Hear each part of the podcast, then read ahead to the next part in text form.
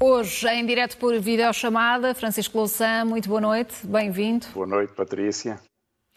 E num momento de intensos esforços diplomáticos, de elevada destruição e devastação, o que nos mostra esta guerra que está já na terceira semana? Bem, entramos numa fase, porventura, decisiva desta guerra. Ela tem sido muito mais difícil do que os estrategas ou Putin poderiam ter imaginado, o que até se pode compreender, eh, porque Putin, com a percepção de que eh, a Ucrânia não é um país, não é um verdadeiro Estado, que não tem um povo eh, ucraniano, naturalmente subestimou tanto a capacidade militar como, sobretudo, a resistência popular, a resistência social, digamos, a unificação do país país contra eh, os invasores. Em todo caso, a guerra prossegue como nós, eh, como se tem visto nestas nas reportagens eh, a que temos tido acesso, e ela dá-nos uma perspectiva que é única. Nunca na história tinha ocorrido uma guerra que, como todas as guerras, aí não há nenhuma diferença, implica genocídio, massacre, destruição, eh, eh, bombas que evidentemente não têm alvos militares, têm por alvo aterrorizar a população, permitir o avanço das tropas invasoras, tudo isso é comum a, a outras guerras. Mas a diferença que esta tem é que ela está a ser vista no prime time, está a ser vista no, nos, no conjunto dos meios de comunicação social eh, dominantes, predominantes no mundo, em Portugal, na Europa, Europa, no, no, noutros países, a partir do olhar do invadido, a partir do, do olhar do, do povo que é, eh, que é agredido. Outras guerras, o Iraque eh, e o Afeganistão, por exemplo, para falar das guerras do século XXI, foram vistas através do olhar eh, da filmagem dos repórteres que só estavam no lado do invasor, ou porque eh, tinham sido expulsos do, do, dos países que foram invadidos, ou pelas circunstâncias em que isso ocorreu. Mas o olhar agora é o olhar de quem sofre o ataque. Isso traz uma intensificação do ódio a Putin, da, do desprezo pelo, pela, pela, invasão, da, do protesto contra a desumanidade, não porque esta desumanidade, que é tremenda, como em todas as guerras, seja tão diferente de outras. Uma criança atingida num hospital pediátrico de Mariupol eh, tem a mesma dignidade e merece o mesmo respeito que uma criança eh, bombardeada em Gaza ou em Bagdade, evidentemente. Eh, toda, toda essa desumanidade da guerra é igual em todo lado, mas nós vemos-la, sentimos-la e sentimos que estas pessoas são uh, o, o, povo em que nos reconhecemos, como seria o, o povo das cidades bombardeadas em Gaza, para continuar a dar uh, o mesmo exemplo. Este sofrimento é um, uma, uma condenação desta agressão. E isso muda muito na percepção popular. Portanto, Putin torna-se o homem mais odiado do mundo, eh, numa circunstância em que, aliás, ele nunca pode ganhar esta guerra. Mesmo que militarmente possa eh, vencer as suas tropas, as tropas que se lhe opõem, e com custos muito importantes, não sabe exatamente as baixas russas, mas comparado com as baixas norte-americanas no Iraque, cerca de eh, 3 mil, 4 mil mortos, no Afeganistão, ser, enfim, um número que andará à volta disso, mais os feridos, naturalmente, é possível que as, que as baixas russas hoje se vão aproximando do nível que representou 20 anos de ocupação militar no contexto de duas guerras eh, como, como essas a que me referi, o, Iraque ou o Afeganistão. E, portanto, haverá um preço muito grande, mas pode vencer. O que não pode é ocupar a Ucrânia. Porque é preciso centenas de milhares de soldados em permanência, em rotação ao fim de alguns meses, ou de um ano, ou do que seja, para manter uh, o controle sobre um país que tem 44 milhões de, de, de habitantes. Não é possível militarmente. Portanto, Putin não consegue recuar, não, não consegue criar o contexto para, para ter qualquer negociação, portanto, corre em frente para o desastre militar, que já é um desastre político, e já falarei disso, um desastre económico. O problema o problema, creio eu, Patrícia, é que do, do, do outro lado há também, eh, o, digamos, o, o, governo, o governo ucraniano, que tem hoje uma, uma, um consenso à sua volta que, que, que, não teria porventura antes de começar esta invasão, tenta também utilizar este contexto para ganhar terreno, eh, seja, sobretudo na adesão à União Europeia, visto que a adesão à NATO é evidentemente bastante difícil, já há 13 anos que se discute esse, esse processo e ele não era uh, imediato, ao contrário do que Putin, do que Putin sugeriu. Uh, é um processo político e, por, porventura, até este governo ucraniano pode, se, se conseguir uh, rechaçar a invasão, veremos se isso possa, pode acontecer, talvez acabe por ser, por ganhar também nesse terreno em que Putin pode perder e a NATO pode reforçar as suas, as suas posições. E neste contexto, Vladimir Putin e a Rússia estão cada vez mais isolados. Professor, vamos ver um mapa que nos pode dar também pistas sobre as dificuldades de soluções diplomáticas. Sim, é, é, sim, evidentemente. vamos ver esse mapa. O mapa não traz nenhuma novidade, ela já foi comentada, eu já, já fiz um comentário sobre isso. É a partir dos resultados das votações na, na Assembleia Geral das Nações Unidas, em que a Rússia só consegue eh, quatro, quatro aliados, eh, que são pequenos, enfim, países com, com uma dependência muito, muito grande da, da Rússia, a Bielorrússia, a Síria, a Eritreia, eh, mas em que eh, países que estão tradicionalmente muito próximos ou alinhados ou em aliança com, com, com a Rússia eh, se abstiveram. Muito significativo é o caso de Cuba e, portanto, não há apoio na América Latina. Abstenções, como se vê a amarelo no mapa, eh, em vários países da África, e as abstenções têm algum peso, eh, e depois a abstenção decisiva da China, do Vietnã e de alguns outros países asiáticos. Portanto, ao olharmos para o mapa, pela extensão dos países que votam com a Rússia, a própria Rússia, que tem uma extensão extraordinária, como se, como se vê no mapa, ou a China, eh, a Índia também se abstém, portanto são os dois países mais, mais populosos do mundo, significa que há, eh,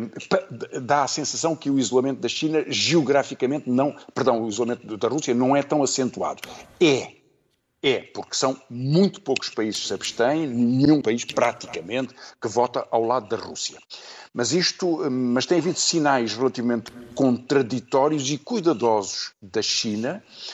propondo-se, eh, insistindo no reforço da sua aliança estratégica prioritária com a Rússia, portanto, dando até um passo na reafirmação dessa, dessa aliança, mas ao mesmo tempo dizendo que se dispunha a dar ajuda humanitária à Ucrânia, que era necessário salvaguardar as condições de segurança da Rússia e da Ucrânia, mas a Ucrânia está a ser invadida, eh, e que poderia ter alguma, algum papel nesta mediação. Eh, eh, a China, evidentemente, tem um, um, peso económico, é 10 vezes a economia da Rússia. A Rússia é uma média economia, a 11 do mundo, a China é a segunda, eh, pelo menos em PIB per capita, se não é que muito brevemente, ou já agora, eh, pelo menos em paridades de poder de compra, digamos, em capacidade produtiva, já é a primeira. Embora, atenção, não seja a primeira em aspectos determinantes que são muito importantes para combater, para que a Rússia pudesse evitar o seu isolamento. Por exemplo,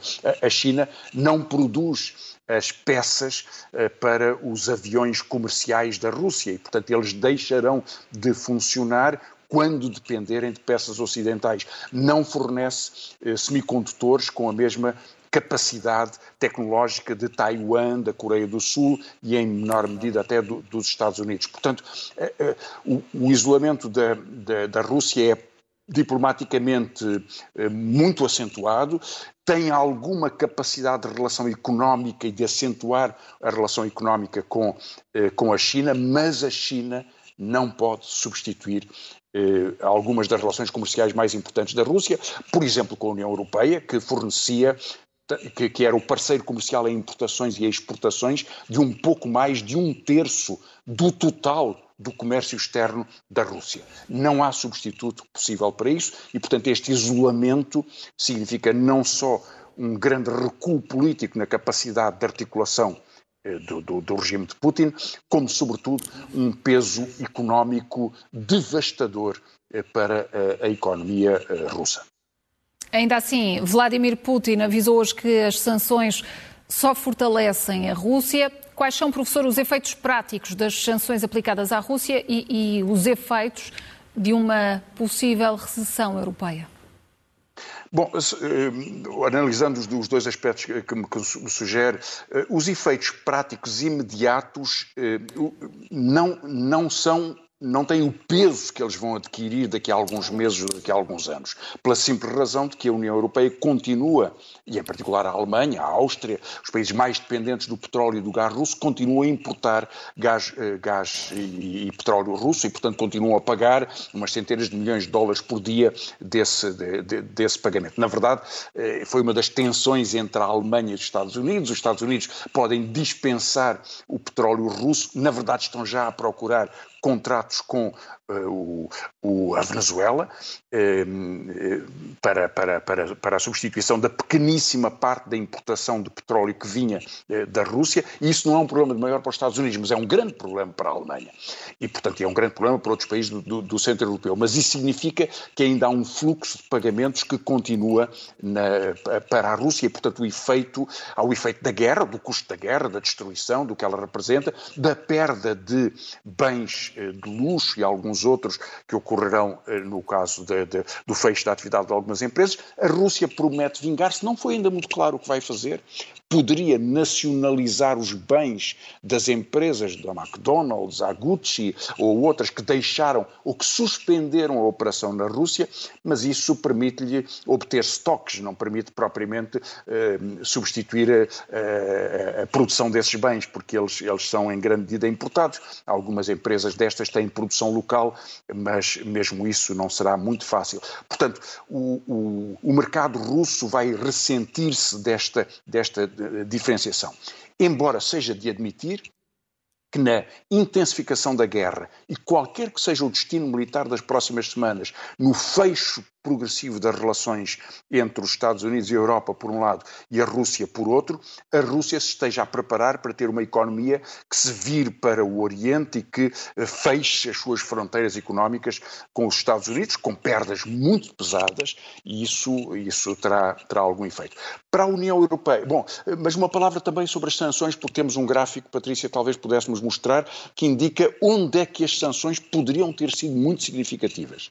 É, é um estudo a partir do um estudo feito por, por, por, académicos numa revista científica de referência, que trata do seguinte: onde é que estão os a riqueza dos 0,01%, ou seja, 20 mil pessoas na Rússia, comparado com os mesmos 0,01%, percentagem da população, em Espanha, Reino Unido, Escandinávia, França, Estados Unidos. Eh, aí encontra eh, azul eh, toda a riqueza registada em bancos ou em património normal e a vermelho a parte dessa sua riqueza em percentagem do PIB que está escondida em offshores. E como vê, há um peso grande na Espanha, no Reino Unido, na França, nos Estados Unidos, mas onde é muito maior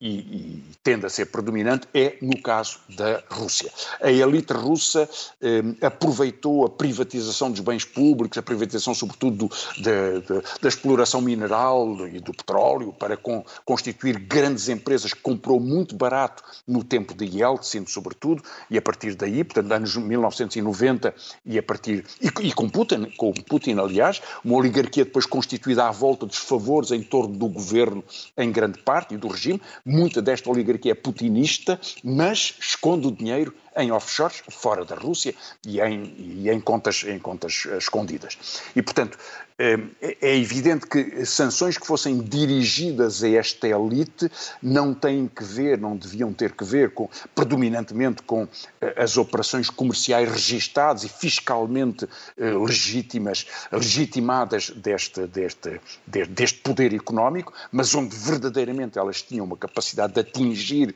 a decisão económica, o centro pour, da oligarquia russa é, é, nos offshores. Isso foi feito limitadamente, mesmo vimos como em Portugal, eh, quando se tratou dos vistos gold, eh, de que não sabemos quantos eh, oligarcas russos são beneficiários, hum, serão muitos, serão poucos, porventura serão poucos, mas é expressivo que, eh, que esta operação, que foi mais dirigida à China, eh, apesar de tudo com uma componente russa, o ministro dos Negócios Estrangeiros no tempo do governo PSD-CDS eh, e e outras altas autoridades foram à Rússia para promover os vistos gold, eh, anunciaram isso na época, foram aliás ao Parlamento fazer esta explicação, criam vistos gold russos e alguns terão chegado, mas o governo português nunca o revelou e só por pressão europeia é que acabou por haver um congelamento desta operação, que é vista noutros países como uma forma de corrupção.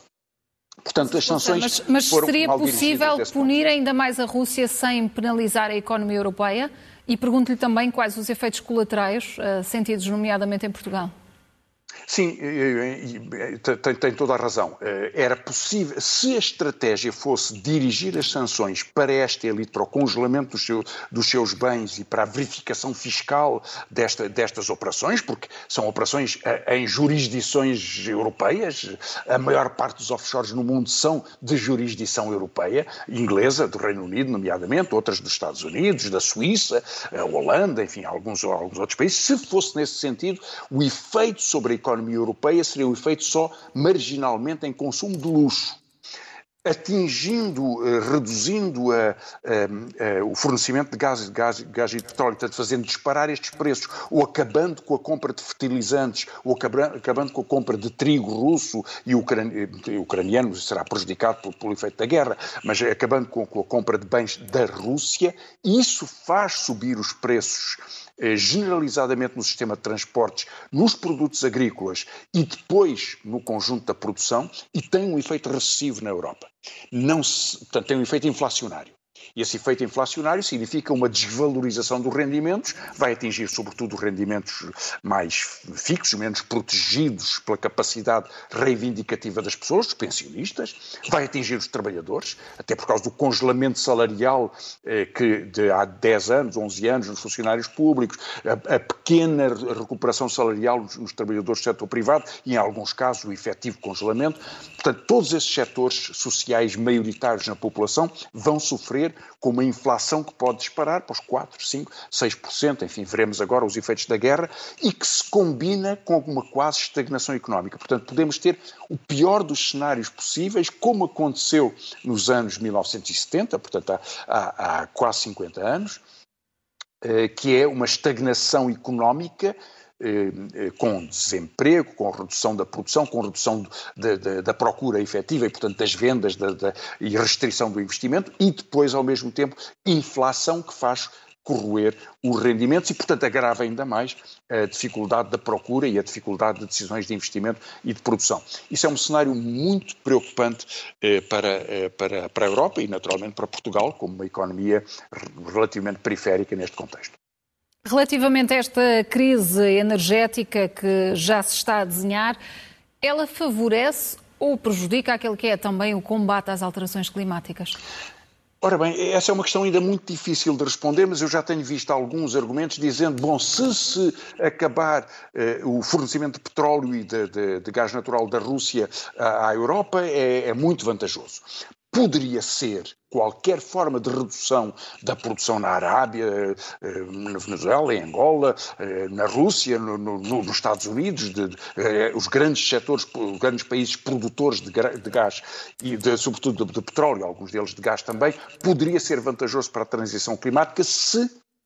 a capacidade, o investimento tecnológico, o desenvolvimento de alternativas viáveis de, de, eh, de, de, produção de energias limpas já tivesse tido o investimento e o cuidado que continua a ser maioritariamente dedicado à utilização de combustíveis fósseis. Isso não aconteceu. Portanto, esta redução vai se traduzir num grande aumento de preços, diga-se passagem, com vantagem para os Estados Unidos, com vantagem para a Rússia quando conseguir vender, mas enfim, alguns mercados perderá, com alguma vantagem para Angola, com alguma vantagem para o Irão e para a Venezuela, se porventura estes países conseguirem quebrar os, os embargos que, que, que os afetam, mas para a população no conjunto significa que a intensidade da utilização de combustíveis fósseis não foi alterada. Na Alemanha, já há uma viragem significativa, pela primeira vez os verdes, que fazem parte do governo,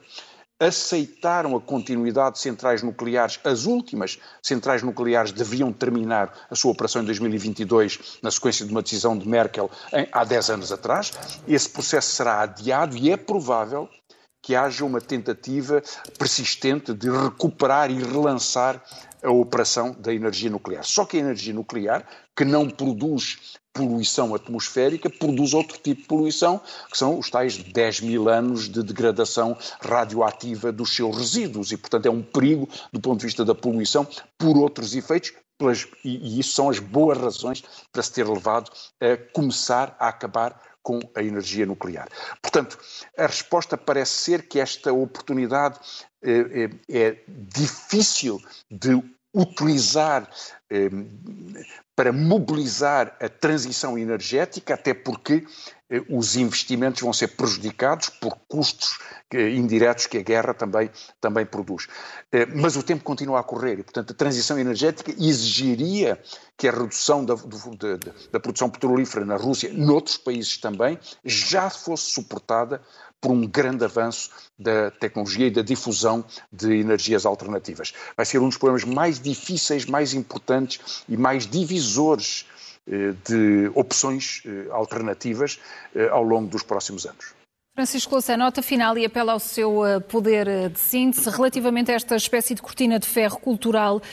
na Rússia. O que significa este cancelamento das atividades culturais?